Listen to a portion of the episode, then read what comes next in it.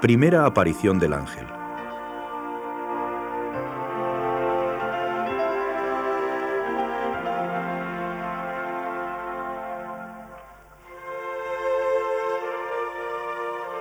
En la primavera de 1916 se les apareció el ángel por primera vez en su loca de Cabeso. Subieron con el ganado cerro arriba en busca de abrigo y después de haber tomado su bocadillo y dicho sus oraciones, vieron a cierta distancia, sobre la cima de los árboles, dirigiéndose hacia el saliente, una luz más blanca que la nieve, distinguiéndose la forma de un joven transparente y más brillante que el cristal traspasado por los rayos del sol. Al acercarse más, pudieron percibir y distinguir sus rasgos.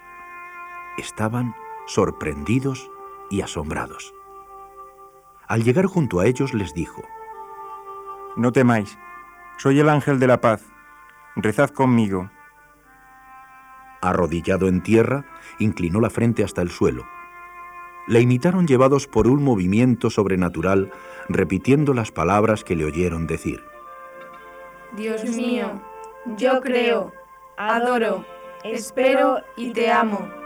Te pido perdón por los que no creen, no adoran, no esperan y no te aman. Después de repetir esto tres veces, el ángel se levantó y dijo, Rezad así. Los corazones de Jesús y de María están atentos a la voz de vuestras súplicas. Y desapareció.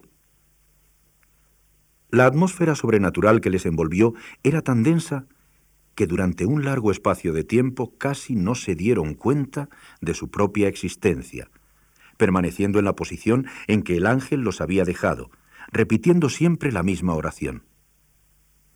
La sensación de la presencia de Dios era de una naturaleza tan íntima que no resultaba fácil hablar de ella.